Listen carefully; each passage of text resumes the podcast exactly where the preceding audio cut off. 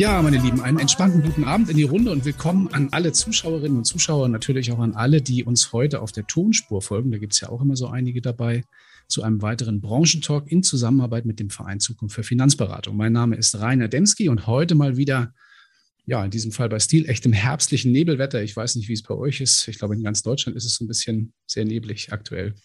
Aus unserem Studio im schönen Münchner Westen. Unser Thema heute ist ein Dauerbrenner in der Branche, der gerade jetzt nach der Bundestagswahl wieder so ein Stück weit an Dynamik gewinnt. Warum? Das werden wir im Verlauf dieses Talks auch noch ein bisschen tiefer erörtern.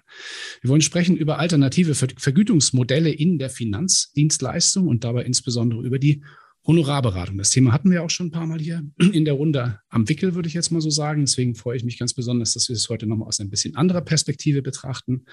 Unsere Gäste heute Abend. Ein herzliches Willkommen an Stefan Heisig, Leiter der Vertriebsdirektion Makler Personen der, bei der Condor R&V. Schönen guten Abend, äh, trotz Erkältung dabei, ganz großartig. Vielen lieben Dank. Guten Abend, Herr Heisig, oder? Hallo. Genau, ja, vielen Dank, dass ich teilnehmen darf und herzliche Grüße. Äh, moin aus der Freien und Hansestadt Hamburg.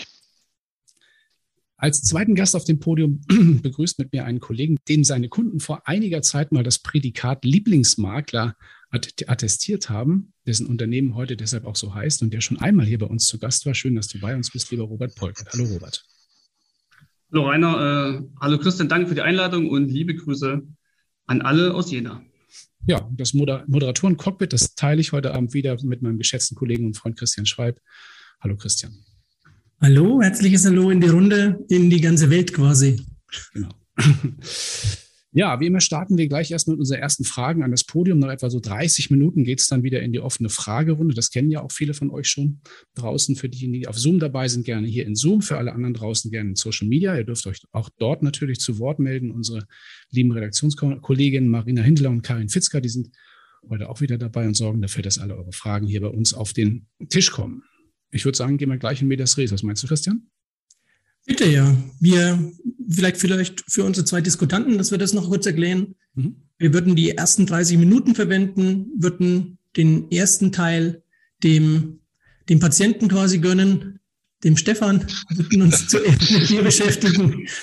Und danach würden wir dem Robert vielleicht das ein oder andere Haar noch kosten mit unseren Fragen. Genau, so machen wir es. Ja, deswegen geht auch die erste Frage an dich, Stefan. Ist äh, teilweise politische Frage. Die Fraktion der Grünen, aber auch die der Linken möchten gerne durchsetzen, dass die Finanzwirtschaft generell von der Provisions- auf die Honorarberatung umstellt.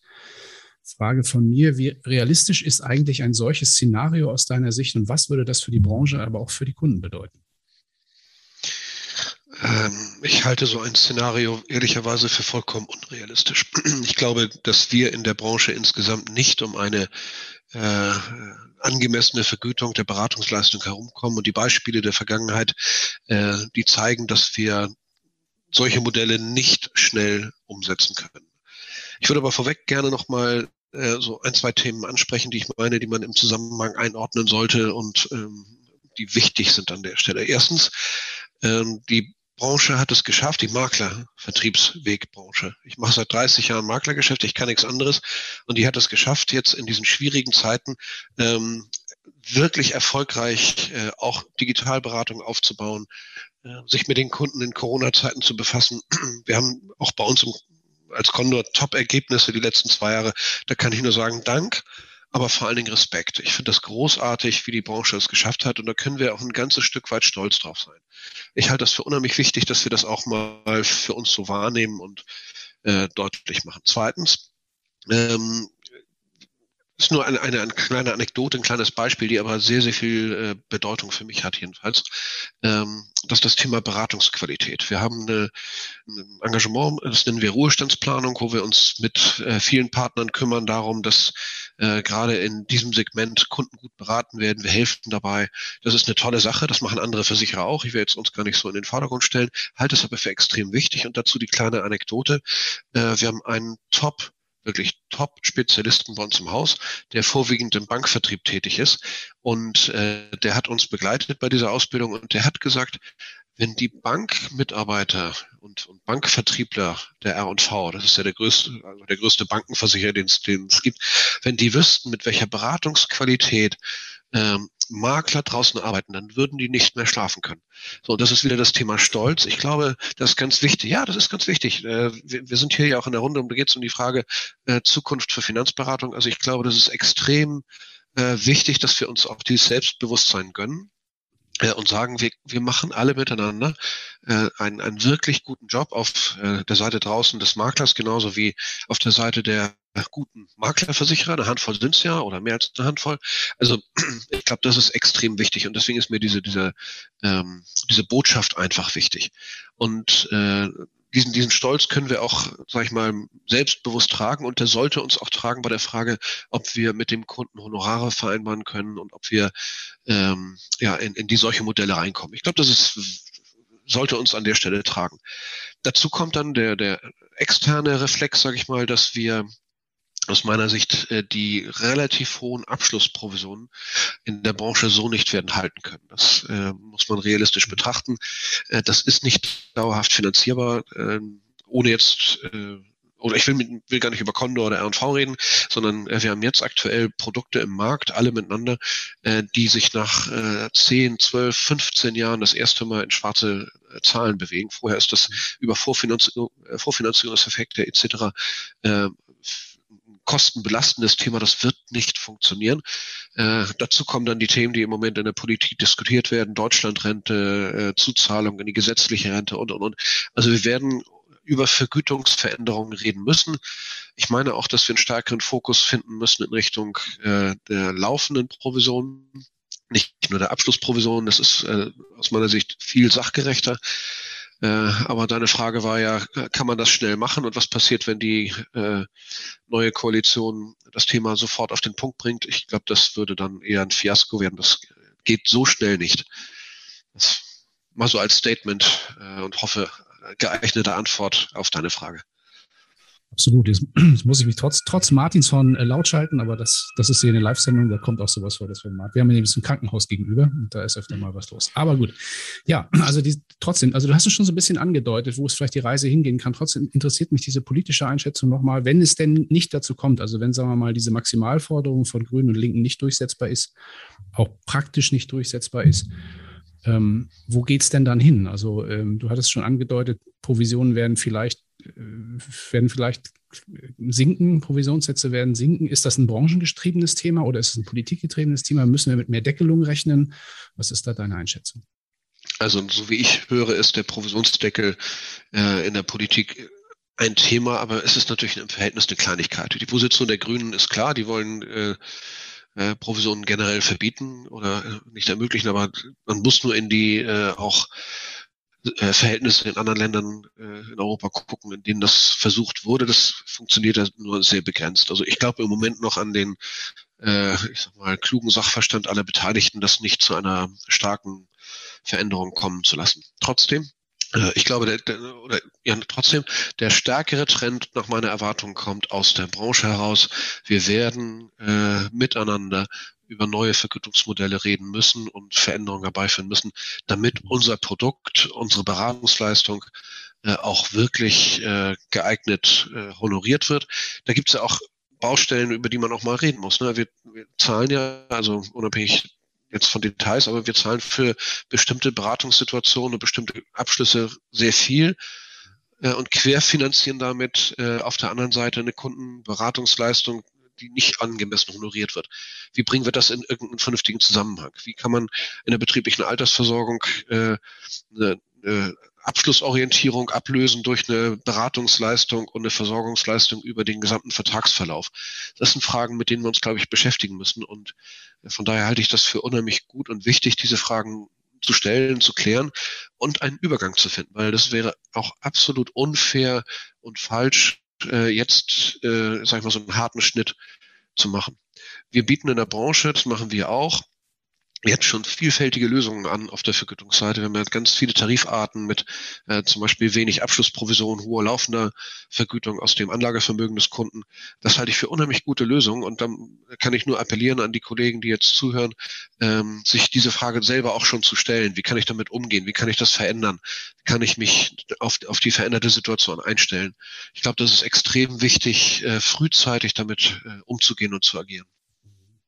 Wir erleben da jetzt ja auch gerade so einen Kulturwandel in der Branche, so weg vom Produktverkauf hin zur Lösungsberatung. Das spielt da auch sehr stark mit rein. Ne? Also, dass man da sozusagen auch diesen Kulturwandel auch auf den Kunden überträgt. Die große, da werden wir nachher nochmal drüber sprechen, bevor ich an den Christian gleich übergebe, ist ja diese große, die, die, die, die große Sollbruchstelle ist ja am Ende des Tages der Kunde. Akzeptiert er so ein Honorar und wie kann ich das, das, das, das umsetzen, dass er das tut? Also wie kann ich diese Leistung wir sind sicherlich alle einig, dass diese Leistung äh, etwas wert ist ne? und nicht wenig wert ist, sondern dass sie wirklich hochwertig ist. Aber das muss der Kunde natürlich auch wissen und wollen. Und äh, darauf kommt es nachher am Ende des Tages an. Aber Christian, du hattest eine Frage vorbereitet. Genau, ich würde dein Thema kurz nochmal aufgreifen, weil ich glaube, das ist ja auch eine, eine Komponente, die wir nicht außer Acht lassen dürfen. Ne? Wir haben die Provisionsberatung und Provisionsmodell ist über lange Jahre gewachsen.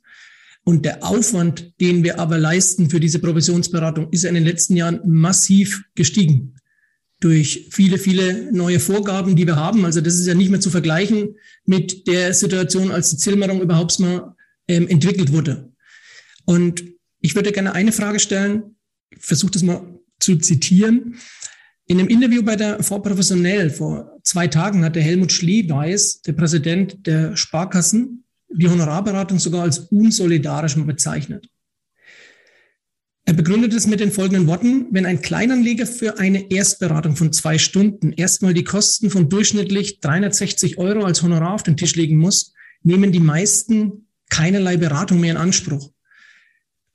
Da ist ja die Frage, hat er damit recht und, und wie würden wir das, wie würden wir da entgegnen, Stefan? Damit hat er ein Stück weit recht. Ich hätte es so nicht formuliert und das wäre auch nicht mein, mein Ansatz, aber er hat ein Stück weit recht. Das war das, was ich eben mit dem, mit dem Thema Querfinanzierung meinte. Ich glaube, äh, aktuell sind wir da auch unsauber aufgestellt, so würde ich das mal sagen. Die Vergütung folgt nicht nur dem Aufwand oder sogar vielleicht weniger dem Aufwand. Es ein Kunde, der 500 Euro im Monat zahlt, äh, mehr, mit mehr oder weniger Aufwand zu beraten als einer, der 100 Euro zahlt. Äh, wir haben jetzt diese Querfinanzierung und wenn wir die beenden, ist das, äh, folgt das dem Gedanken, den, den du genannt hast, dass das etwas unsolidarisch sei. Ich finde es aber richtig. Also ich glaube, wir müssen stärker auf wirklich den Beratungsaufwand gehen. Und das verbinde ich damit, dass wir an der Stelle ja auch deutlich machen müssen, welchen, welche Beratungsleistung wir liefern. Und die ist eben aus meiner Sicht riesengroß. Und das wird äh, perspektivisch aus meiner Sicht schon ein Thema werden, dass dann diejenigen, die wenig zahlen können, wenig Monatsbeitrag und wenig Honorar, wie man es immer äh, genau betrachten will, dass die eine hochwertige Beratung äh, nicht so in Anspruch nehmen können.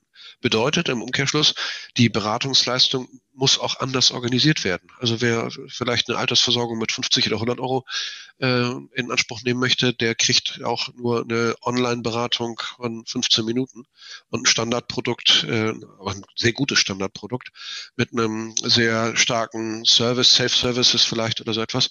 Und der Freiberufler, der 1000 Euro im Monat äh, investiert, der kriegt eine andere Beratungsleistung. Ich glaube, in die Richtung wird man denken müssen. Ich finde das aber fair. Ich finde das fair. Wenn man das richtig macht und auch die Beratung für die, ich sage jetzt mal, Geringinvestoren, das muss ja nicht Geringverdiener sein, sondern die, die nicht so viel investieren, äh, die muss deshalb überhaupt nicht schlecht sein, gar nicht. Die kann automatisiert werden in Zukunft, künstliche Intelligenz und, und, und. Und die sehr personalisierte, individualisierte Beratung der, der hochklassigen Kunden, die muss auch entsprechend bezahlt werden. Ich glaube, dieses Spannungsfeld, das müssen wir auflösen. Und da wird diese Querfinanzierung nicht mehr dauerhaft äh, sinnvoll und möglich sein, glaube ich nicht. Die gibt es ja auch sonst in, aus meiner Sicht in keiner anderen Branche. Also kein Rechtsanwalt sagt, äh, ich mache das für dich für kleines Geld, äh, weil das jetzt irgendwie wenig ist. Also ich finde das, oder andersrum, nee, beim Rechtsanwalt ist ja, ich habe es jetzt falsch gesagt, beim Rechtsanwalt ist es ja genauso, ne? Für kleine, oder beim Notar, für kleine Themen gibt es wenig Geld und für große Themen gibt es großes Geld. Und das müssen wir einfach, äh, glaube ich, stärker äh, etablieren. Ja, wobei das, glaube ich, nicht auf eine Gebührenordnung hinauslaufen sollte. Also bei Rechtsanwälten und Notaren ist es ja so. Ich, ich wäre sehr, sehr gerne derjenige, derjenige Notar gewesen, der damals die Namensänderung von von Telekom NT Online, glaube ich, dokumentiert hat.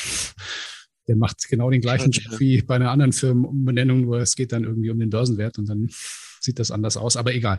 Ähm, was dabei natürlich so ein bisschen mitschwingt, und das ist das Problematische an der Geschichte, auch wenn du jetzt das, das anders dargestellt hast und auch schon erste Lösungswege aufgezeigt hast, ist, ähm, das Zitat, was der Christian vorhin gebracht hat, ist ein bisschen aus dem, aus dem Zusammenhang gerissen. Es war im Zusammenhang mit der Diskussion über eine, über eine politisch motivierte Pflichtveränderung des, des, des Vergütungssystems. Ne? Also, dass eben gerade das passiert, was eben jetzt wir am Anfang diskutiert haben, äh, Abschaffung des Provisionssystems. Da hat er drauf gesagt, Mensch, das wäre unsolidarisch, weil dann fallen die ganzen äh, kleineren Kunden, also die weniger Vermögen hinten, hinten runter.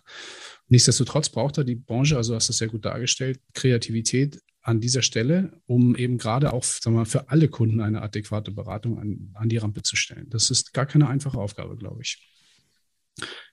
Aber gut. Nee, überhaupt nicht. Ganz, ganz im Gegenteil, das ist eine große Herausforderung, aber ich glaube, der müssen wir uns und äh, können wir uns auch stellen. Das ist für mich so ein ganz wichtiger Punkt. Ich habe größtes Vertrauen in die Stärke unserer Branche und gerade des Vertriebsweges Maklers. Also ähm, von daher, ich habe da keine Sorgen, aber äh, der, der Auftrag an uns alle ist eben genau diese Fragestellung zu betrachten und selber Lösungen zu bauen. Mhm. Und wenn, ich hab, kenne viele Geschäftspartner, die sich auch mit dem Thema Honorarberatung befassen und das zum Teil, äh, oder nicht nur zum Teil, sondern die, die es ernst nehmen, sehr erfolgreich tun. Der Kunde akzeptiert diese Lösungsmodelle. Und mhm. nicht, weil sie, es gibt es ja auch, weil sie gerechnet werden im Sinne von Vertrag A mit Provision gegen Vertrag B äh, ohne Provision, sondern weil die akzeptieren und verstehen, dass Beratung Geld kostet und weil sie bereit mhm. sind, für diese Beratung Geld zu bezahlen. Das ist so der, der Tenor. Und da halte ich viele Modelle für wirklich sehr, sehr interessant, sehr gut. Mhm. Und das muss man organisieren. Das ist die Aufgabe, vor der wir stehen. Ich glaube, die Thematik wird immer sein, dass wir es schaffen, den, die Dinge zu unterscheiden zwischen einer generellen Entscheidung, Provisionen weg und alles in Honorar, oder ob wir sagen, wir haben für verschiedene Anforderungen unterschiedliche Lösungswege und Modelle. Das heißt, wir sprechen eher von, von Mischwegen, von Mischmodellen, die wir, die wir betrachten. Weil tatsächlich gibt es die Instrumente ja schon länger. Na, und wir haben ja auch das Thema Honoraranlageberatung, wir haben das Thema Versicherungsberatung gegen Honorar.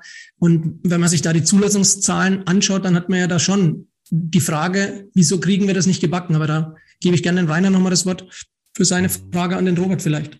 Genau, wenn wir mal auf die auf die beraterische Praxisseite. Robert, du hast das ja bei dem Unternehmen auch schon umgesetzt, das Thema, und äh, kannst da ja sicherlich nachher ein paar Praxistipps geben, wie man sowas machen kann, eben auch vielleicht auch gerade für, für kleinere Kunden.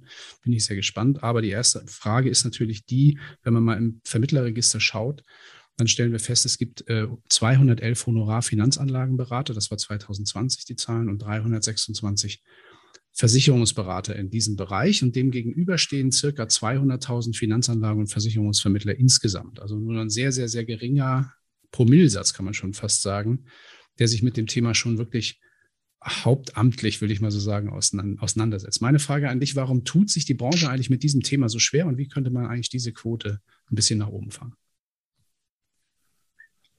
Ja, ich versuche mal die Frage so zu beantworten, äh, wie ich sie mir damals selbst beantwortet habe, wie ich es gemacht habe und wo dann vielleicht auch die Hürden sind, warum es die anderen vielleicht auch nicht machen mhm. oder warum wir uns auch schwer getan haben.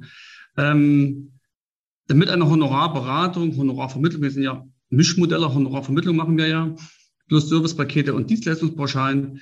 Ähm, wir müssen das zuerst kaufen. Wenn wir es gekauft haben, wenn wir sagen, wir sind das wert, erst dann kann ich es verkaufen.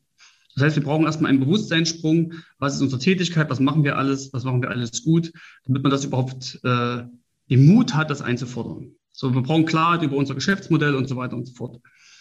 Ähm, und dann braucht man, ich beschreibe das immer gerne mit solchen Paradigmen äh, von den Stephen Covey, das ist so ein äh, Bestseller-Autor aus Amerika. Mhm. Der hat äh, Leitbilder entwickelt, äh, Weltanschauungen, also Paradigmen, ähm, die mental ablaufen. So, da gibt es zum Beispiel einmal das Gewinn-Gewinn-Verhältnis, das heißt, beide Parteien wollen, wollen einen Vorteil für beide haben, soll ein kooperatives Umfeld entstehen.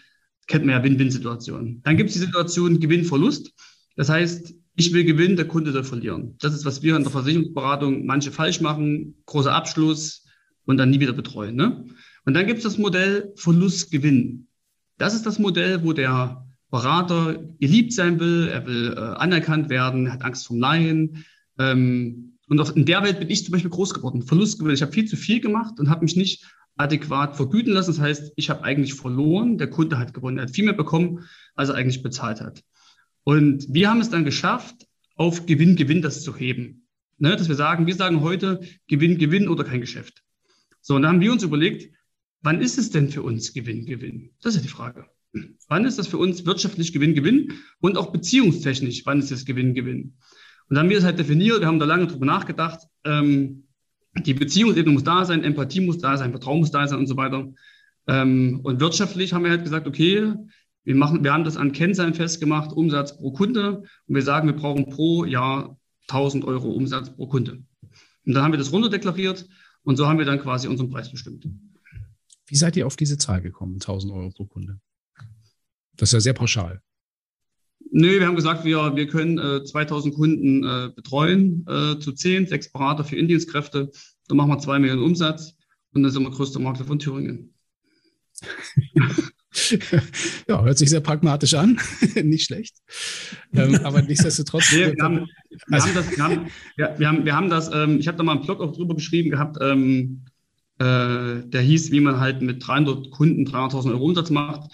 Da geht es im Endeffekt darum, wir haben geguckt, ähm, wenn wir unsere A, B-Kunden uns angucken, wie viel Geld kommt dort jedes Jahr rein? Wir haben das über 20 Jahre betrachtet. Da haben wir die Abschlussprovision reingepackt, die Bestandsprovision, Cortage und so weiter und so fort. Äh, und dann sind wir auf die Zahl gekommen, weil mit den Kunden fühlen wir uns wohl. Und dann kamen wir auf 1000 Euro. Weil das haben wir das auch in der Vergangenheit gemacht. Mhm. Jetzt ist, ja, jetzt ist ja das erstmal nur das Monetär, der monetäre Part. Du hast vorhin so im Nebensatz gesagt, ihr selbst musstet euch das Ding erstmal verkaufen. Ähm, da ist die Frage, wie macht man sowas? In, also wirklich dann auch inhaltlich, ja? Also was, wie, wie habt ihr eure Leistung euch gegenüber verkauft? Das würde mich tatsächlich an der Stelle mal interessieren. Und wie habt ihr es dann auf, den, auf die Kundenperspektive übersetzt? Okay, na, wir haben ja, ähm, es geht ja immer, also bei uns ging es immer über Schmerzen. Das heißt quasi, wir haben anberaten, wir haben Hoffnung gehabt, dass der Kunde dann über die Ruhestandsplanung dann quasi auch äh, was abschließt. Äh, und da gab es natürlich Kunden, die sind weggebrochen und hast du umsonst beraten. So, also über Schmerzen war immer der Impulsgeber, da was zu verändern. Dann ist unser Prozess immer besser geworden. Wir haben quasi dann heute ist eine Ruhestandsplanung, die bei uns Traumzeitplanung heißt, geht über vier Termine am mindestens zwei Stunden. Das heißt, es ist wirklich ein langer Prozess. Ja, dann haben wir auch noch uns selber um die Portfoliostrukturen gekümmert, dass wir eigene Portfolios gebaut haben, die wir früher einfach bei den Versicherungen genommen haben. Da haben wir einfach die die Fonds der Gesellschaft genommen, die die angeboten haben und das war es. Heute managen wir das selber. Und über diesen ganzen Kompetenzerhöhungsprozess haben wir gemerkt, hey, wir unterscheiden uns immer mehr von den anderen, auch von den anderen Marktteilnehmern, mhm. dass wir quasi 34F wissen und 34D wissen, dass sie sich die Hand geben. Und dann ist es nach und nach gewachsen.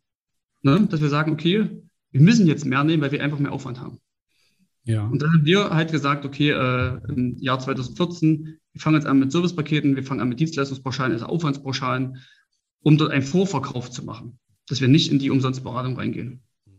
Christian, ich, ich glaube, es ist in Ordnung für dich, wenn ich noch ein bisschen weiter nachhake, weil ich glaube, das ist für unsere Zuschauer jetzt total ja. spannend, weil du erzählst das immer so, als wäre das irgendwie so ganz einfach gewesen, aber ich glaube, da steckt total viel Gehirnspalz drin in dem, was ihr da gemacht habt und auch ein längerer Prozess. Ähm, dieser Begriff Traumzeitplanung ist zum Beispiel so ein, ist so ein, das sind alles so Sachen für mich, wo ich mir denke, ja, das sind so Werkzeuge, die ja euch, also die ja nicht so einfach so vom, vom Baum fallen, sondern da, da macht man sich viel Gedanken drüber, man guckt auch, akzeptiert das der Markt und sind die Leute damit happy und so. Habt ihr heute das Gefühl, dass das bei euren Kunden wirklich angekommen ist, dieses Modell? Und wenn ja, wie reagieren denn die Kunden ganz konkret darauf, wenn ihr, ihr schreibt denen natürlich auch eine, irgendwann eine Rechnung? Wie, wie, wie, wie reagieren die darauf? Wird das einfach bezahlt, alles gut? Oder habt ihr da noch Gespräche oder dokumentiert ihr noch irgendwas? Weil du hast ja vorhin auch, also auch was du eben gerade gesagt hast, 34D, 34F und so, ja, alles easy. Aber ihr habt ja auch den Aufwand der Beratung in diesem Zuge nochmal hochgefahren. Habt ihr ja wirklich gemacht. Also das ähm, ja.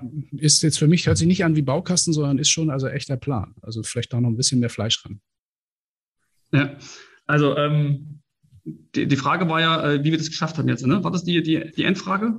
Ja, also wie, sagen wir mal, wie das bei euch tatsächlich, äh, sagen wir mal, wie ihr es euch selbst verkauft in diesem Kunden, also und auch diese Instrumente, ne? also wie kommt man auf so einen Begriff wie Traumzeitplanung zum Beispiel? Ich habe zu viele Fragen auf einmal gestellt, sorry. Wie kommt man ja, auf genau. den Begriff? also gut, den, den Begriff, äh, den habe ich, äh, den habe ich zwei Jahre rumgedoktert ähm, und weil ich habe damals entschieden, ich möchte die negativ besetzten Wörter raushaben aus meinem Beratungsprozess. Altvorsorge, Ruhe und Stand, Ruhestand, also wenn man immer Ruhe hat und immer stehen bleibt, ist auch kein Problem, ist auch nicht sinnvoll.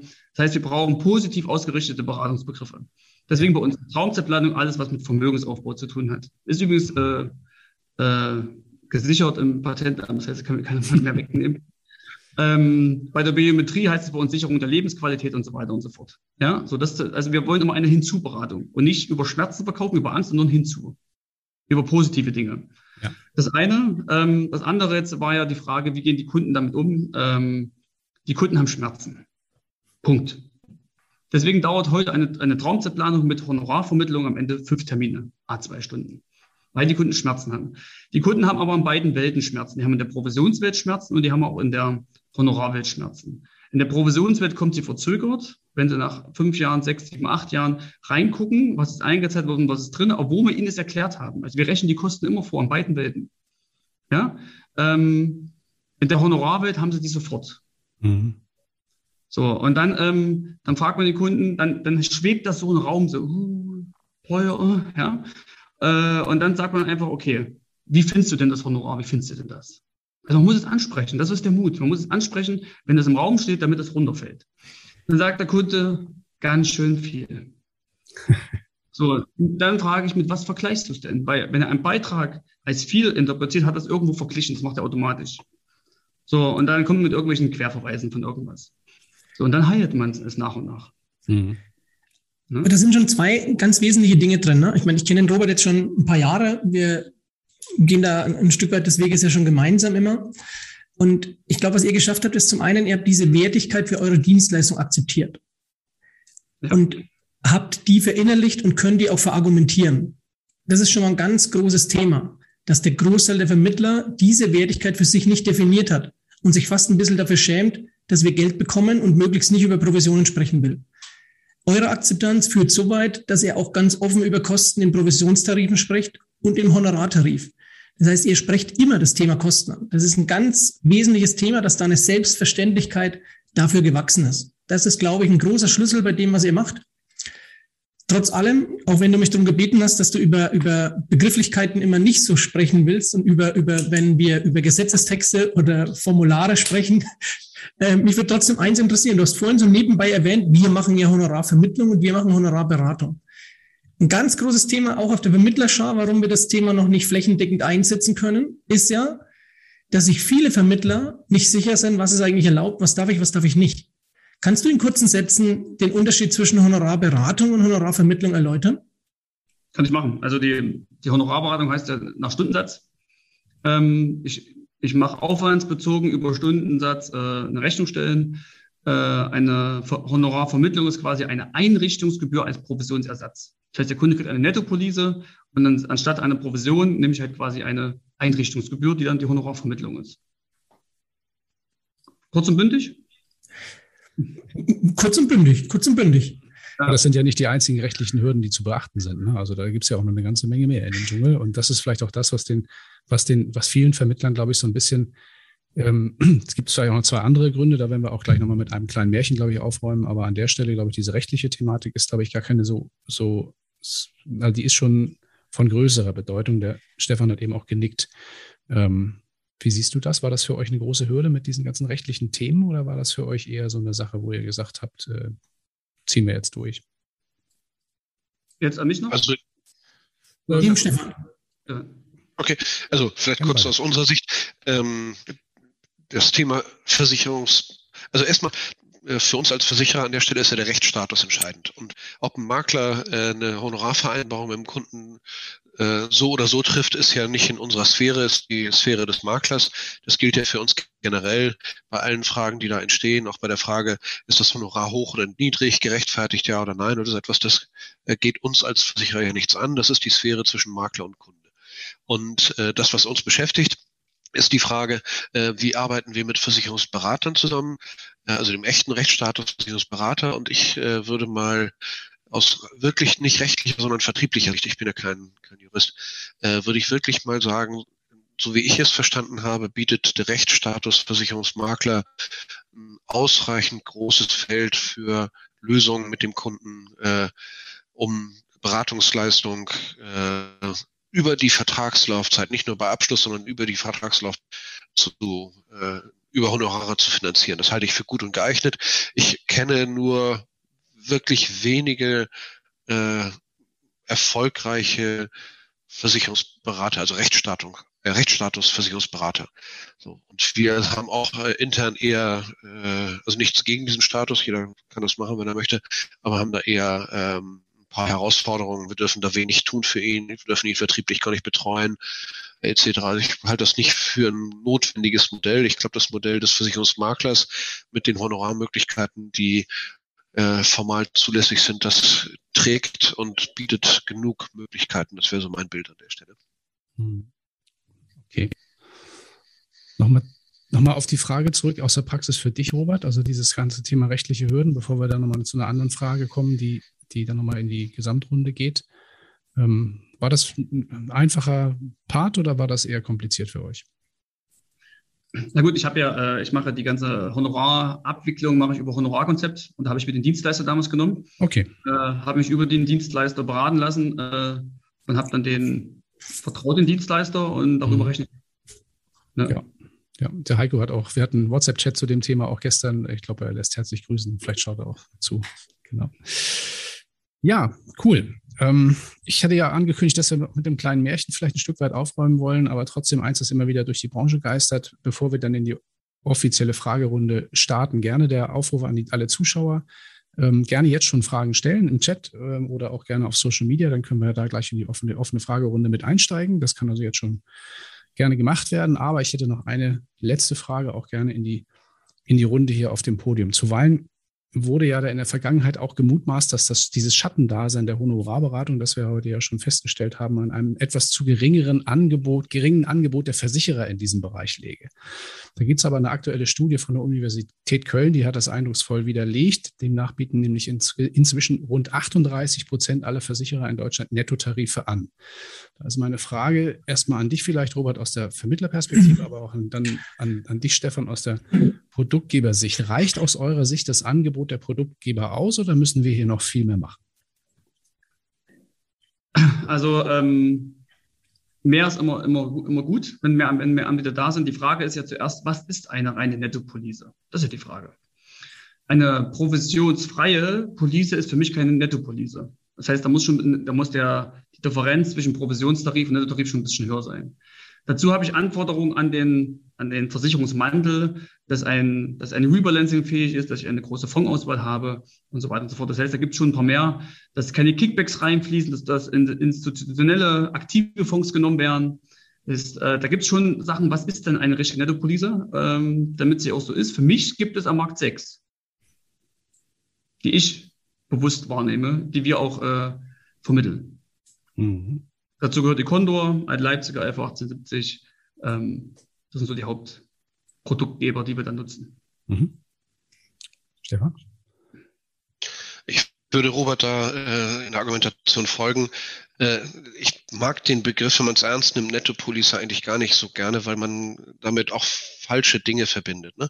Sondern ich glaube, wir als Versicherer, und äh, du hast ein paar Versicherer genannt, Robert, äh, wir als Versicherer sollten dem Makler verschiedene Vergütungsvarianten bieten.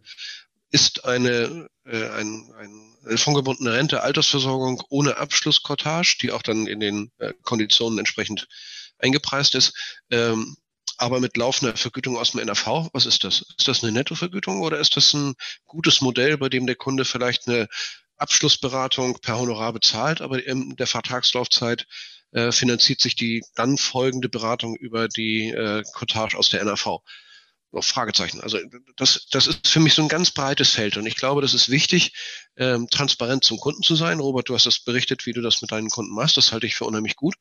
Ähm, ich weiß nicht, ob man sich darauf konzentrieren sollte, quasi null Kosten an der Stelle äh, in den Fokus zu stellen, sondern ich, ich bin über, äh, davon überzeugt, dass man das sauber sortieren muss, dem, Trans äh, dem Kunden gegenüber transparent sein muss daraus ein Lösungsmodell entwickelt, äh, das aus der Vergütung, die man vielleicht vom Kunden bekommt, das halte ich perspektivisch für einen absolut wichtigen und richtigen Weg, kombiniert mit einem Produktangebot des Versicherers, das kann und das dann an, äh, angesetzt sein kann von 0,0 bis hin zu eben äh, teilweisen Vergütung. Also ich glaube, die Flexibilität ist ganz wichtig und äh, da gibt es auch verschiedene Versicherer, die, glaube ich, schon jetzt gut, sehr gute Angebote machen, mhm. mit denen man da arbeiten kann.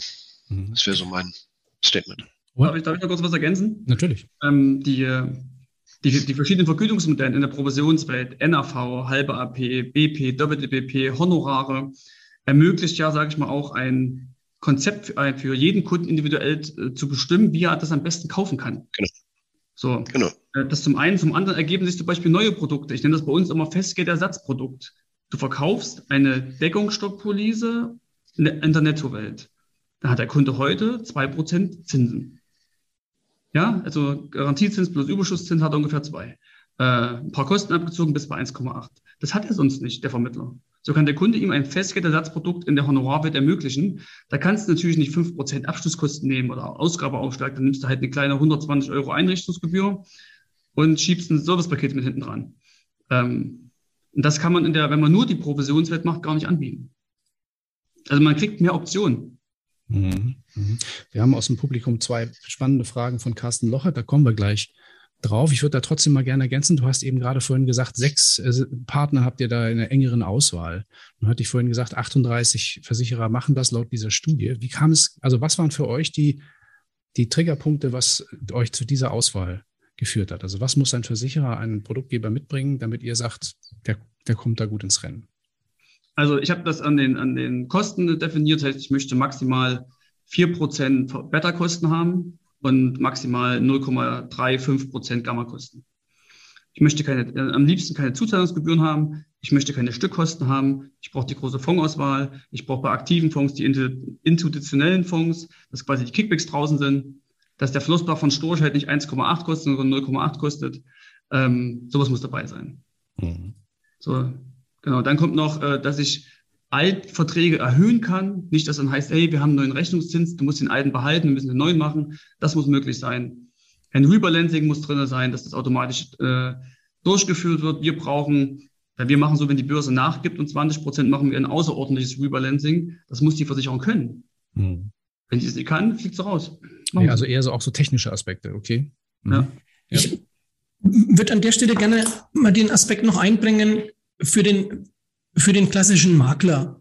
Wir haben faktisch ja die Situation, dass der ganz große überwiegende Teil heute noch klassisch mit Honorarmodellen wenig zu tun hat. Die beraten auf Provisionstarifen. Und was wir gerade besprechen, ist natürlich schon ein Ergebnis, was über Jahre gewachsen ist bei euch, Robert. Ja. Ihr habt euch damit beschäftigt, ihr habt es weiterentwickelt, ihr habt ein Selbstverständnis, ein Selbstwertgefühl dafür entwickelt, diese Themen zu platzieren. Und wir müssen aufpassen, weil ich finde, ein Auftrag auch von unserem, von unserem Format hier ist ja, dass wir Mehrwerte so gestalten, dass die auch bedienbar sind, dass man sich da was rausnehmen kann. Deswegen müssen wir aufpassen, dass wir die Hürde nicht zu groß bauen. Ich finde es schon wichtig, dass die Branche, das, was sie jetzt gemacht hat in den letzten Jahren, ganz viele Einstiegsmodelle liefert. Den reinen nettorisierten Prototarif, wo einfach nur die Abschlussprovision rausgenommen ist, weil das vielleicht die einfachere Hürde ist dem Kunden ein Produkt gegen eine Vermittlung, gegen ein Vermittlungshonorar zu vermitteln und ansonsten keine separaten Rechnungsstellungen zu haben. Weil eins würde mich schon interessieren.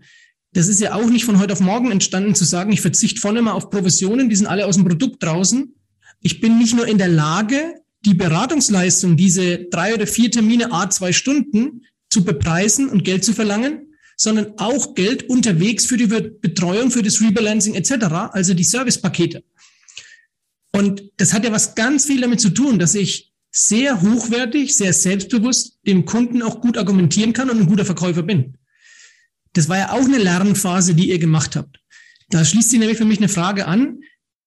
Wie stehen denn die Kunden insgesamt dem Thema Honorar gegenüber? Macht ihr da Unterschiede bemerkbar bei Klientel, bei Berufsbildern? Was ist die Zielgruppe, die auf das Thema stark reflektiert?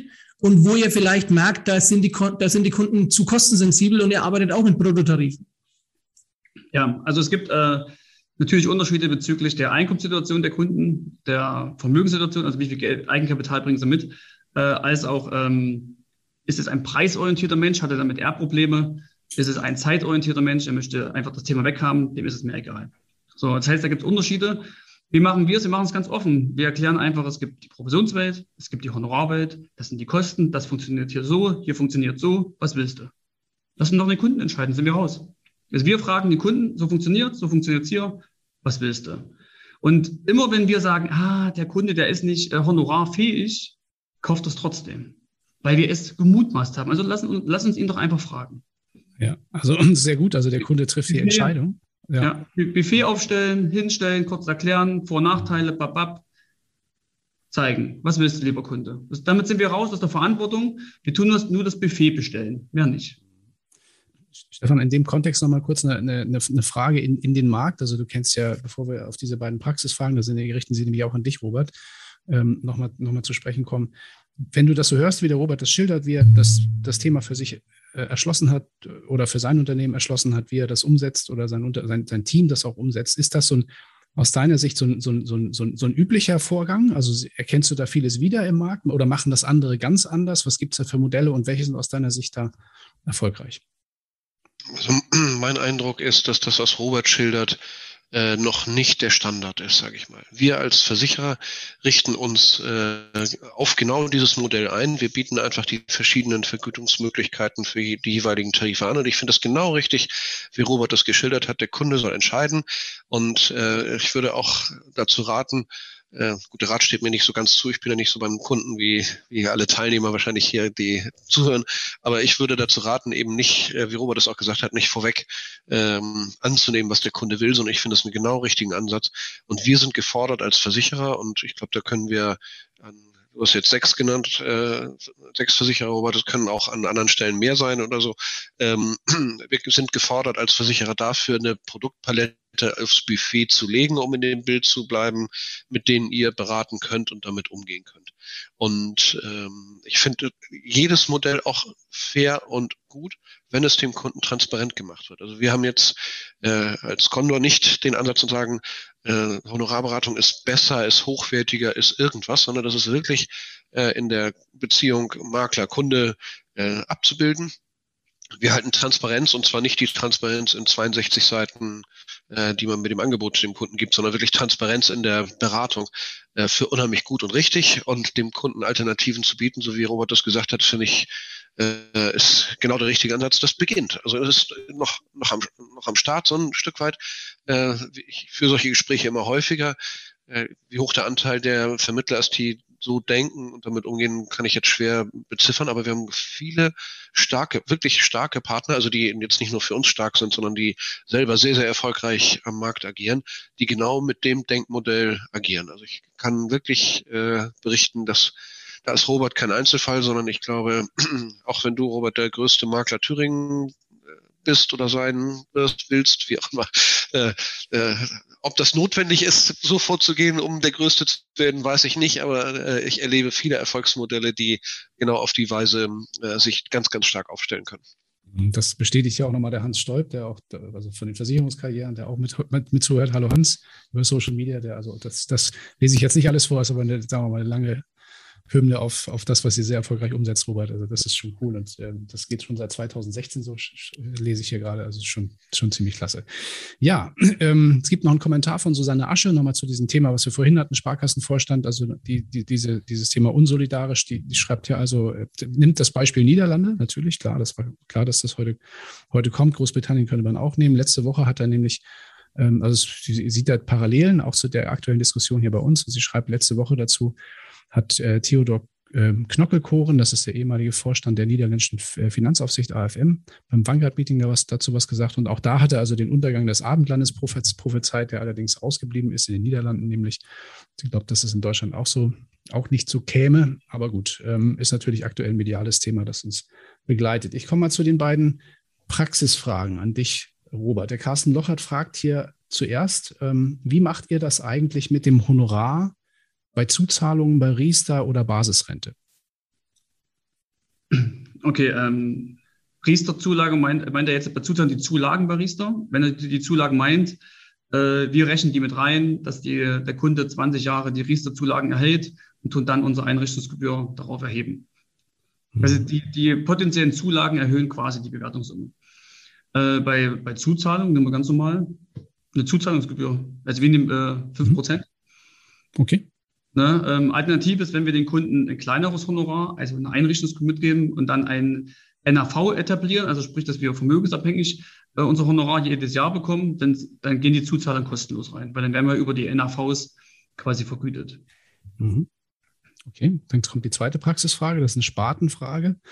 Rainer, Rainer, Rainer, Rainer, bevor wir jetzt wieder von dem Thema Honorare weggehen, würde ich gerne dabei mal bleiben, weil Robert, du hast jetzt beschrieben, dass ihr euch am Gegenstandswert trotzdem orientiert, also quasi das Provisionsmodell ihr übernommen habt, am, am, an der Bewertungssumme orientiert, die Gebühren zu, zu berechnen. Da würde ich gerne mal bleiben bei dem Thema, es gibt ja verschiedene Modelle, Honorare zu bepreisen. Mhm. Was sind denn für gängige Modelle, die ihr auch mal getestet habt? Und wo waren da Unterschiede festzustellen? Das würde mich bei dir interessieren und, und Stefan, dann natürlich auch bei dir, was so die Best-Practice-Erfahrungen sind aus eurem Vermittlerkreis, mit, mit was die Vermittler draußen agieren, mit welchen Modellen? Okay, ich, ich fange an. Also wir haben ähm, begonnen auch mit, mit Stundenhonoraren äh, das, äh, das zu machen.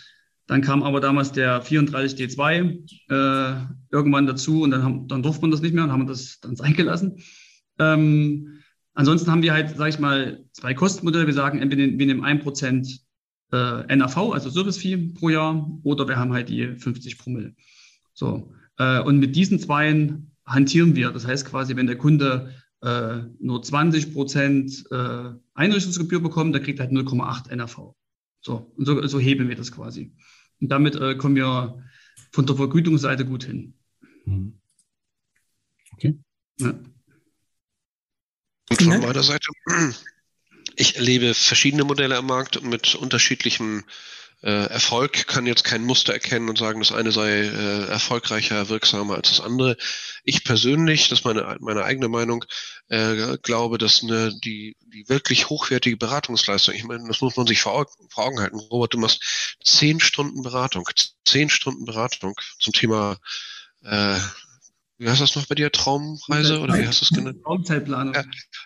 Traumzeitplanung, äh, machst du zehn Stunden Beratung. Geh mal zum äh, Notar und lass dich zum Thema ähm, äh, Testament oder so beraten. Da kriegst du eine halbe Stunde oder etwas. Ne? Find, das müssen wir uns einfach mal vor Augen halten. Das finde ich großartig.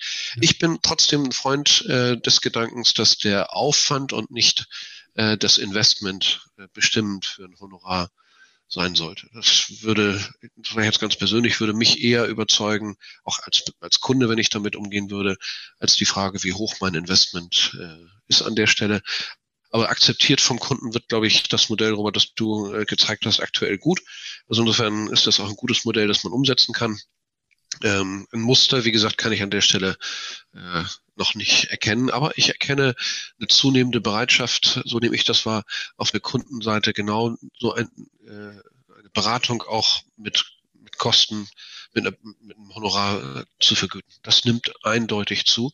Ist auch eine Frage der, des Kundenklientels, das ist auch ganz klar, wenn ich einen äh, Vermittler in äh, München in der Innenstadt spreche oder in Hamburg in der Innenstadt oder ähnliches, ist dies noch ein bisschen anders als, ja, also das Klientel ist ein anderes äh, häufig als vielleicht äh, an anderer Stelle und eine stärkere Bereitschaft da, auch ein stärkeres Erleben schon der Kundschaft, ähm, dass sie auch an anderer Stelle Honorare investieren wollen. Ob es jetzt, äh, ich nenne mal Beispiele, ein Bauingenieur ist, der ja. begleitet ein Bauvorhaben mit oder ähnliches. Also die, die Kunden lernen, dass man äh, gut beraten ist, äh, neutralen, hochwertigen Sachverstand äh, sich zu holen und den zu vergüten. Also ich glaube, das ist ein guter Weg, und da kann ich nur raten dazu, allen Beteiligten, sich dieser Frage zu stellen und zu sehen, ähnlich, Robert, wie du es gesagt hast, in so einer Art Buffet-Form zu sagen, ich kann so oder ich kann so. Ich halte das für einen unheimlich guten Ansatz. Ja, bestätigt ja auch der Hans nochmal. Der schreibt, aus meiner Sicht muss kein Berater Angst haben, wenn er transparent dem Kunden gegenüber beide Modelle nebeneinander legt. Wie Robert sagt, lass doch einfach den Kunden entscheiden. Die Beratung ist doch im Grunde dieselbe. Nur wenn es um die Vergütung geht, darf er sich halt entsprechend entscheiden. Und was auch wichtig ist, äh, und da, da, da kämpfe ich auch dafür und plädiere ganz deutlich dafür, Provisionsberatung ist keine schlechte Beratung. Das ist eine andere Alternative, A oder B, aber wir müssen uns auch nicht schämen, wenn wir dem Kunden ein Produkt verkaufen, für das äh, wir als Versicherer eine Provision an den Vermittler zahlen. Das ist beides völlig in Ordnung. Mhm. Äh, für mich ist die Beratungsleistung das Prägende des Ganzen und da habe ich ja gleich zu Beginn schon gesagt, ich glaube, da sollten wir gemeinsam sehr äh, selbstbewusst äh, und stolz sein, weil das wirklich sehr, sehr hochwertig ist, was wir anbieten können. Das sagst du aber einen ganz wesentlichen Aspekt. Wir sind nochmal bei dem Thema das hat der Robert, finde ich, vorhin sehr treffend ausgeführt. Du musst es selber für dich kaufen. Du musst es im Kopf verstehen. Und wir müssen, finde ich, aufpassen, dass wir nicht glauben, wir müssen irgendwelche Vertriebsmodelle gegeneinander ausspielen und, und, und wegdiskutieren. Weil alles ist immer eine Modellrechnung. Wenn einer mir heute erzählt, ein Bruttotarif ist immer teurer als ein Nettotarif, dann sage ich nein. Es kommt ja immer darauf an, wie lange wird die Sparleistung durchgeführt, etc. pp. Also da gibt es tausend Argumente, die wir hin und her diskutieren können. Aber die, das Wesentliche, selber eine eigene Überzeugung zu haben, die dann auch verargumentieren zu können, ist so das Wesentlichste. Und das gebe ich an der Stelle tatsächlich nochmal zurück, auch an die Versicherer, Stefan, auch an euch. Anstatt sehr viele Möglichkeiten auf der Tarifseite immer darzustellen, wäre auch wichtig, den Leuten Handwerkszeug an die Hand zu geben, hier argumentationsfest zu werden und einen eigenen Kompass im Kopf zu haben, was ist meine Wertigkeit, was ist meine Dienstleistung wert. Weil das fehlt uns im Markt tatsächlich.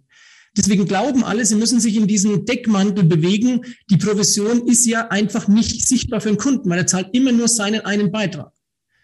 Und deswegen war das wichtig, was ihr gesagt habt. Finde ich sehr gut. Also die Provision ist ja schon sichtbar für den Kunden, wenn er sich da die Unterlagen vernünftig, also transparent anschaut, dann findet er natürlich diese, diese Informationen. Und es wird ja auch, und das ist ja das Problem, das wird ja in den Medien, wird ja intensiv ausgeschlachtet, das Thema der Bund der Versicherten ist ja auch immer fleißig, das Thema rauf und runter zu deklinieren. Nichtsdestotrotz, ich hatte ein witziges Erlebnis am letzten Wochenende in einem Baumarkt. Äh, ich sage nicht, welche Baumarktkette das war, aber die rühmen sich eines besonders hochwertigen Kundenservices und ich musste mein ganzes Zeug an so einer Selbstbedienungskasse selber scannen. Äh, das, da war ich auch nicht gewohnt, das war ein großer Warenkorb, ähm, habe ich dann aber alles gemacht und ich habe aber erst dann, als ich rausgegangen bin, habe ich gedacht, jetzt bin ich nicht auf den Gedanken gekommen, äh, reinzugehen und zu fragen, ob ich es jetzt billiger kriege, weil ich die Vertriebsleistung selber gemacht habe. Ja. Das, ich habe es selbst aus dem Regal genommen, selbst gescannt und selber in den Wagen geladen. So, ne? Und das ist so ein Thema, ich glaube, das sind so transparente Beispiele, die man Kunden auch mal so ein bisschen für den oder den Vertriebsweg so mit auf den Weg geben, geben kann. Aber ich würde trotzdem gerne, es kommen noch ein paar spannende Fragen rein. Ähm, also San Asche schreibt ja auch nochmal Honorar oder Provision. Problem dabei nicht zu vergessen, dass eine Honorar, äh, Honorarrechnung nicht steuerlich berücksichtigt wird. Hier fehlt's auch, äh, fehlt auch eine Ehrlichkeit des Gesetzgebers. Meinung dazu? Also meint sie jetzt quasi, dass die Einrichtungsgebühr für den Kunden nicht steuerlich absetzungsfähig ist? Also das, glaube ich, verstehe ich äh, in dem Satz sozusagen, ja. Ja, dem ist so, ja. Ja. ja. Mhm. Okay, ja, muss man dann natürlich auch dem ja. Kunden klar machen, wenn der Kunde das weiß, ist, ist es auch eine Frage der Frage der äh, Transparenz. Wollen wir mal, zu diesen Spartenfragen kommen, äh, Christian? Ja, da habe ich dich unterbrochen, Entschuldigung. Macht nichts. Also ich habe äh, einmal die Frage von, von Erhard Straub hier aus dem Chat, wie schaut es eigentlich aus bei BAV? Das ist immer eine Frage aus, aus, dem, aus, aus dem Spartenbereich. Und der Carsten Lochert hat vorhin nochmal gefragt, gerade an dich nochmal, Robert. Ähm, ich hoffe, dass es jetzt nicht wieder zu viele Fragen werden, aber ich glaube, das trifft alles ein bisschen den Kern. Ähm, noch eine Frage, macht ihr Honorarberatung in, auch in der Einkommenssicherung oder im Sachbereich? Wie verdient man so etwas? Wie kann man das im Sachbereich umsetzen? Nur einmalig oder werden dann auch pauschale Servicegebühren genommen? Ich weiß nicht, macht ihr das nur im Investmentbereich oder habt ihr auch andere Sparten, wo ihr das tut? Also wir machen das in der Regel nur im Vermögensaufbaubereich, also äh, Altersvorsorge, äh, Depotgeschäft. Ähm, Biometrie, also wir haben drei BUs äh, mal gemacht mit äh, Netto, aber dann ist die Dynamikprovision weg. Das hat alles, das ist noch nicht Hand und Fuß und, und die Differenzen zwischen Netto- und Bruttotarif sind auch äh, jetzt nicht so hoch, dass sich das lohnt. Ähm, also das machen wir nicht. Sach äh, machen wir auch nicht, weil es auch da äh, meiner Meinung, meiner Meinung nach noch nicht die optimalen Produkte gibt. Es gibt ja die provisionsfreien Produkte, aber für mich keine richtig Netto-Produkte. Äh, wir haben es in der Tasche, also wir haben was vorbereitet. Wir würden, wenn es zu einer Kortage durch ein Kortageverbot kommt, würden wir quasi nehmen ein Prozent vom Jahreseinkommen bis Maximumsumme und eine Mindestsumme. Also sagst du halt 100.000 Euro, 100 Euro im Monat äh, und so weiter. Dann würden wir, das haben wir vorbereitet, das hätten wir als äh, Plan B da. Die andere Frage war BAV. Mhm. Äh, wir sind ein kleiner BAV-Makler. Also wir haben so drei Firmen, 40 Leute, die dann quasi BAVs haben. Das machen wir auch ganz normal im Provisionsgeschäft, äh, weil das, äh, da habe ich noch keine Idee gefunden, wie das funktioniert. Da müsste ja dann auch der, die Einrichtungsgebühren, wenn man das so macht, dann auch über den Arbeitgeber laufen. Das ist, pff, das, das habe ich nicht gelöst und deswegen mache ich es nicht. Okay, da mal die Frage an den, an den, an, den Stefan aus, aus der Sicht des Produktgebers. Ich glaube, du bist jetzt hier für die, für die Condor, aber ihr seid ja eine ganze Unternehmensgruppe und quasi als Vollsortimenter unterwegs. Wie sieht es da eigentlich mit der Zukunft aus? Gibt es da eine Entwicklung in, den, in diesem Spartenthema? Ähm, zwei Ansätze dazu. Erstens, in der BAV, glaube ich, gibt es einen ganz deutlichen Trend zu laufender Vergütung. Die Nachfrage äh, nimmt aus unserer Sicht massiv zu und die halte ich auch für richtig. Äh, Gerade wenn man jetzt äh, eine BV einrichtet, ist die Einnahmesituation häufig relativ hoch auf Vermittlerseite, dann folgend viel zu niedrig, ein vom Aufwand und, und Ertrag an der Stelle. Mhm. Äh, da müssen wir als Versicherer und haben wir auch Antworten drauf, also auf, auf der Tarifseite. Und zum Thema Biometrie, ähm, da sehe ich im Moment auch noch keinen Trend zu Netto-Honorarvermittlung. Findet nicht statt, lohnt sich kaum, ist vom, vom Preisunterschied her nicht, nicht die Relevanz, äh, kann ich das Bild von Robert bestätigen. Wir haben noch einige Teilnehmer äh, Informationen, Rainer. Ja. Der Andreas Fischer schreibt zum Beispiel im Chat, er hat heute noch mit einer Lehrerin aus England geschrieben, die ihm mitgeteilt hat, England, glaube ich, weiß jeder, ne, dass wir durch die Änderungen eine, einen Rückgang hatten bei der Vermittlerzahl. Er mutmaßt, dass es bei uns in Deutschland auch kommen könnte, wenn wir eine Abkehr haben von der Provisionsberatung rein hin zur Honorarberatung. Hypothetisch, aber natürlich kann das sein. Ähm, ich glaube aber auch, dass wir insgesamt eine Entwicklung erleben, dass äh, Finanzberatung immer hochwertiger wird und da wird sich einfach der Markt selektieren. Das wird ein ganz normales, ganz normale Entwicklung bei uns in Deutschland auch werden. Genau. Also und genau, jetzt den Andreas Kissel sein Thema, hast du das noch gelesen? Das finde ich sehr spannend, weil das eine rechtliche Frage, da weiß ich gar nicht, ob jetzt äh, wir das hier in dem Kreis, aber ansonsten ist, haben wir ja auch den Björn mit dabei, der könnte, wenn er ein Mikro dabei hat, was dazu sagen vielleicht. Er schreibt hier nämlich, inwieweit ist, die, inwieweit ist die Werbung mit dem Begriff Honorarberatung zum Beispiel auf der eigenen Homepage auf Basis der genannten Zulassung, also Versicherungsmakler, Finanzanlagenvermittler ähm, und so weiter, also CDFI, analog ähm, Lieblingsmakler-Homepage, ne, rechtlich überhaupt 100 Prozent zulässig. Er schreibt er hätte selbst da, da, da zu dem Thema vor längerer Zeit mal eine Abmahnung erhalten. Habt ihr da Erfahrungswerte? Ich selbst habe keine Abmahnung erhalten. Ähm, ich weiß, dass das Thema heiß diskutiert wird, aber mein letzter Kenntnisstand war, dass der Begriff nicht geschützt ist. So, dass der Begriff Honorarberatung nicht, nicht beschränkt ist. ist. Aber gerne Björn äh, kann da vielleicht was dazu sagen, wie das aktuell ist. Ich weiß nicht, ob er was sagen kann. Müsste er sonst im Chat mal schreiben. Ah ja, ich glaube, ich, ich, ich lasse ihn mal rein. Moment. Björn, du bist. Äh, auf Voice. Hallo, meine Herren. Ähm, ich hoffe, man kann mich gut verstehen. Ähm, das ist natürlich wiederum ein sehr spannendes Thema mit dieser Honorarberatung. Deswegen verfolge ich das heute auch. Ähm, es hat in der Tat natürlich in der Vergangenheit schon sehr, sehr viele Abmahnungen wegen dieser Honorargeschichte gegeben.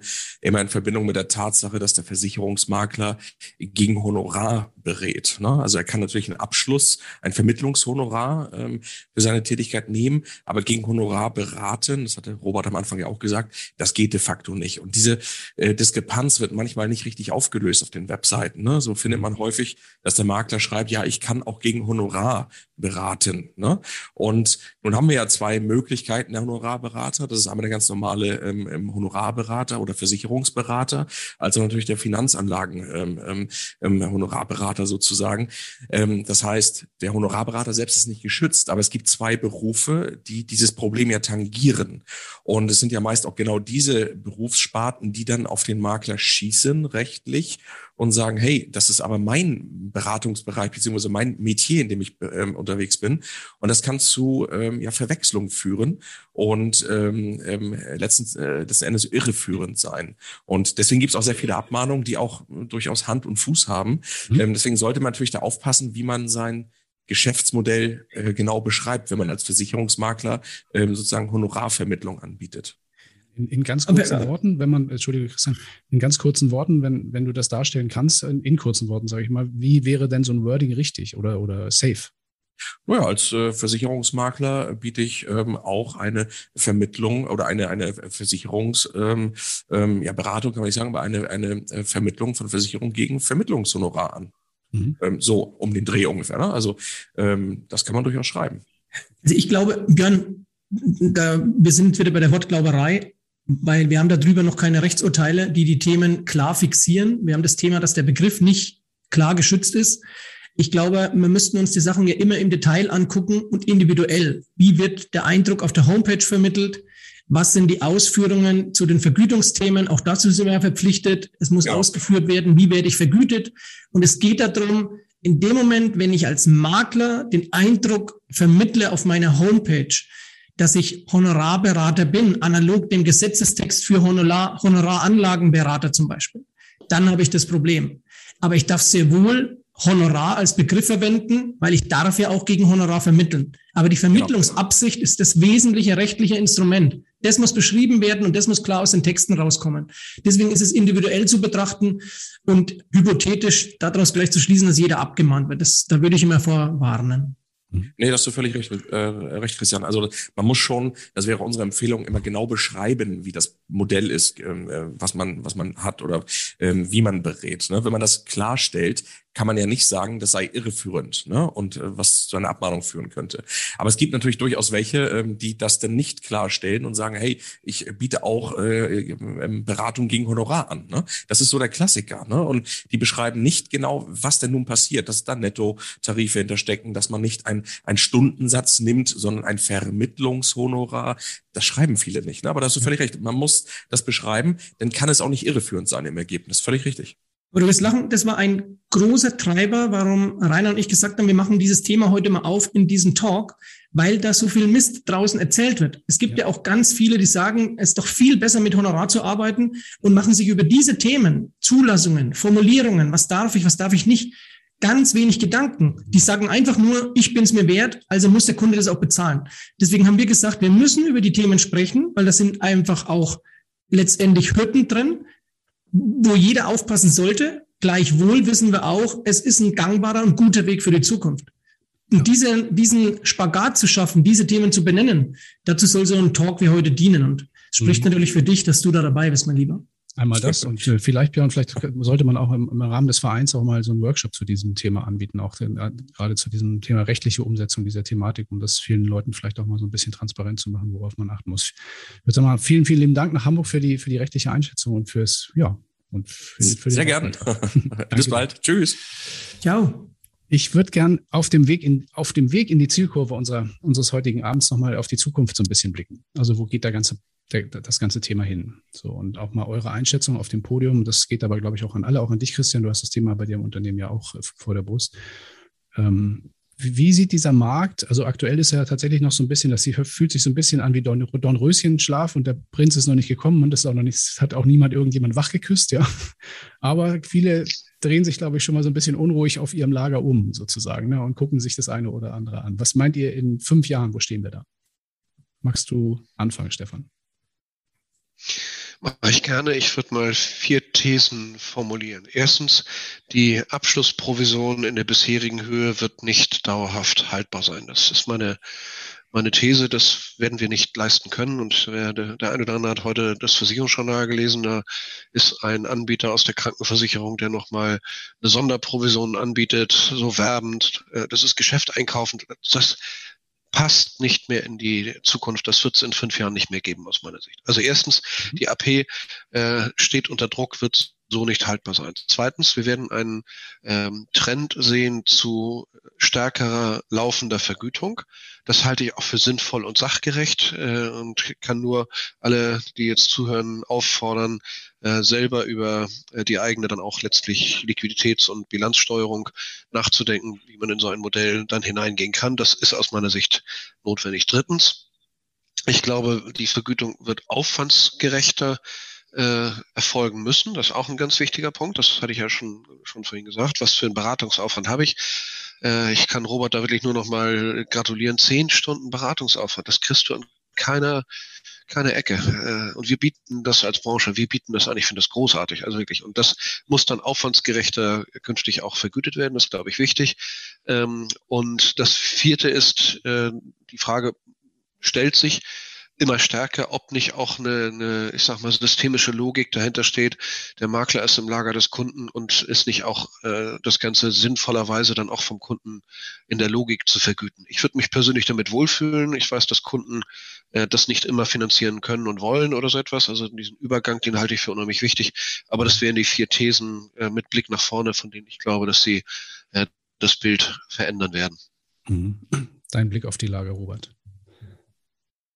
Ähm, Ja, ich denke, es wird Marktteilnehmer geben, die das äh, schaffen werden in fünf Jahren. Es gibt welche, die, die es nicht schaffen werden, die äh, veränderungsfähig sind, die veränderungswillig sind. Äh, die werden es schaffen. Alle, die mein Buch gelesen haben, werden es auch schaffen.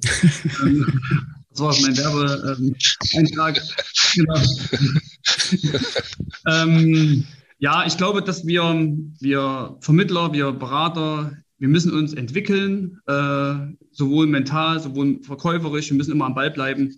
Ähm, und die, die das machen, die gerne lebenslang lernen, die das gerne machen, die werden es schaffen. Und äh, die anderen, die werden es halt, äh, wenn die nächste Reform kommt, die werden es dann halt nicht schaffen. Also, oder ganz, ganz schwer haben. Hm.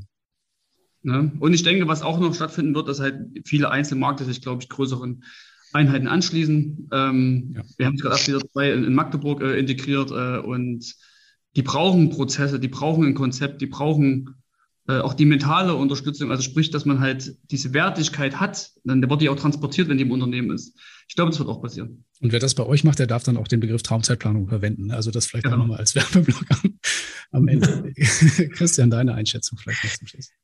Also ich habe auch drei Punkte, die ich da gerne aufführen würde. Der erste ist das Thema, dass sich Vertriebsmodelle verändern werden, noch stärker. Wir werden zwei Pole haben. Wir werden das Thema einerseits sehr starke Spezialisierung auf ganz enge Marktbereiche haben, echte Experten für bestimmte Themen. Das wird sich rauskristallisieren und ansonsten wird es auf der Gegenseite sehr breite Modelle geben müssen, die aus Netzwerken, aus Teamorganisationen funktionieren, weil du nicht mehr mit einem Modell alleine dann Geld verdienen kannst, sondern du musst Lösungsgeber sein für den Endkunden in verschiedenen Bereichen. Ich glaube, das wird eine ganz klare Entwicklung in den nächsten fünf Jahren. Dadurch wird der zweite Punkt passieren. Wir werden, Finanzberatung wird hochwertiger eingeschätzt werden. Dadurch wird auch viel stärker akzeptiert werden, dass es Geld kostet beraten zu werden. Ich glaube, das wird auch eine Entwicklung sein. Man sieht heute, dass wir gut, viel besser ausgebildete Leute jetzt wieder im Markt haben. Diese Zeit der Nebeneinsteiger nimmt einfach ab. Das ist gut für unseren Markt. Und der dritte Bereich wird sein, dass wir klare Servicemodelle entwickeln müssen. Wir müssen Service-Dienstleister für die Kunden werden und darüber auch Zusatzeinkommen generieren, um der Branche letztendlich dienlich zu sein, um uns unabhängiger zu machen von konjunkturellen Schwankungen etc. Das sind die drei Thesen, die die ich aufstellen würde für den Markt in den nächsten fünf Jahren und länger. Ja, ja. Und die Susanne Ascher ergänzt ja auch nochmal das Thema Zinssituation. Auch das ist natürlich ein Treiber an der Stelle. Ganz klar, wir merken jetzt auch gerade im Umfeld von, von Riester, wie, wie das Thema sich entwickeln kann und, äh, und welche Konsequenzen sowas haben kann. Ja. Ich gebe ich, gebe ich gern noch eine kurze Antwort drauf, äh, ja, weil diese, damit das nicht als äh, der, der Hinweis Vorwand weiter. Äh, ich führe aktuell gerade wieder die Diskussion mit dem Fachbereich, mit dem Mathematik-Aktoriat. Äh, denen ist das relativ egal, wie hoch die Abschlusskosten sind. Die sagen, wenn ihr einen Tarif haben wollt mit 80 Promille, dann kriegt ihr den, den rechnen wir euch aus. Das ist nicht das Thema. Den verwalten wir, das ist alles gar kein Problem. Aber könnt ihr den denn verkaufen? Und wie steht der im Markt und wie gehen wir da um? Da kommt das her. Nicht äh, als Vorwand äh, zu unseren Gunsten äh, äh, niedrigere Quotagen äh, zu, zu machen. Ne? Die können alles kalkulieren, was wir wollen als Vertrieb. Wir müssen als Vertrieb sagen, wohin wird sich der Markt entwickeln und äh, welches Produkt können wir wie im Wettbewerb platzieren. Und das ist das, was ich vorhin meinte, mit den hohen Provisionen werden nicht haltbar sein äh, im Marktvergleich. Und zwar im Marktvergleich nicht nur innerhalb der Branche, sondern dann eben auch mit der Deutschlandrente, mit allen Themen, die da anstehen. Ähm, das ist der Wettbewerb, in dem wir stehen und mit dem wir uns beschäftigen. Wir werden den, also wir als, als Condor R&V und ich vermute mal alle anderen Versicherer auch, werden das nicht als Vorwand nutzen, um zu unseren Gunsten Provisionen zu kürzen. Das äh, ist, glaube ich, nicht das Thema. Okay. Ja, ich finde, es waren sehr, sehr spannende äh, Einblicke in einen sehr dynamischen Markt auch in einen, der sich in der nächsten Zeit noch wirklich sehr dynamisch hoffentlich entwickeln wird, ähm, der auch, glaube ich, die Branche kulturell sehr stark verändert, auch im positiven Sinne. Das muss, ähm, beobachte ich auch immer wieder. Ähm, insoweit vielen lieben Dank, Dank an das heutige Podium für, für die tolle Diskussion. Hat mir sehr viel Spaß gemacht an dieser Stelle. Und äh, nochmal den Werbeblock für das Buch. genau. Tatsächlich, weil ich finde, dass wir haben jetzt heute viel über, über das Modell vom Robert gesprochen. Und man kann ja bei solchen Dingen immer sehr kritisch sein und rausfinden, was geht nicht, was geht. Jetzt haben wir eine Situation, der Robert hat ein eigenes Buch. Wir freuen uns natürlich, dass ein, ein, ein, Mitglied bei uns aus dem Verein so ein Buch geschrieben hat. Aber da sind ganz tolle Einblicke in so eine, in so eine Denkweise, in das Thema Mindset, was wir heute einleitend schon hatten. Deswegen, das Buch kann ich nur jedem ans Herz legen. Im Moment ist es ja so, dass einige von unseren Vereinsmitgliedern Bücher schreiben. Da kommen ja demnächst noch die nächsten. Also von daher viel Erfolg beim Vertrieb. Es sind schon drei Leute live mit dem Buch dabei. genau so ist es. Genau. Und wir freuen uns auf das Rezensionsexemplar und werden dann auch nochmal intensiv, intensiv darüber darüber berichten. Ja, vielen Dank nochmal. Ganz herzlichen Dank für den, für den tollen Talk heute. Auf der Zielgeraden natürlich auch wieder der Hinweis auf den kommenden Branchentalk. Äh, am Mittwoch, den 1. Dezember, also in zwei Wochen, sehen wir uns in diesem Theater gerne wieder. Und zwar in dem Fall zum Thema Zukunft der PKV. Da werden wir auch ein bisschen was darüber berichten auf unseren Medien in der nächsten Zeit. Wir haben wieder zwei sehr spannende Gäste mit dabei, nämlich in diesem Fall Wiebke Becker. Sie ist Leiterin Maklervertrieb bei der Conti. Und Markus Börner aus dem Vorstand der Inpuncto AG, also auch ein ausgewiesener Experte zum Thema PKV. Ja, los geht's wie immer zur gewohnten Zeit. Also gern schon mal im Kalender notieren. 1. Dezember, 19 Uhr in diesem Theater. Würde mich freuen, wenn ihr alle wieder dabei seid. Ja, bis dahin wünsche ich euch einen entspannten Start in die Adventszeit, weiter einen erfolgreichen, hoffentlich erfolgreichen Jahresendsport mit guten Geschäften, hoffentlich bald wieder niedrigeren Inzidenzen. Bleibt gesund, frisch und heiter. Bis bald in dieser Runde. Ahoi. Vielen Dank. Vielen Bye-bye. Tschüss. Tschüssi. Ich will kurz zum Schluss sagen, äh, wenn jemand Fragen hat, der kann mich gerne per Facebook oder so äh, anschreiben. Ich gebe dir keine Antworten. Das nur mal so alles. Ansonsten dann vielen Dank für die Einladung. Na gerne. Bis dann, macht's gut. Ciao. Tschüss. Ja, ciao. Zusammen ist man nicht allein. Komm, lass ein bisschen noch zusammenbleiben.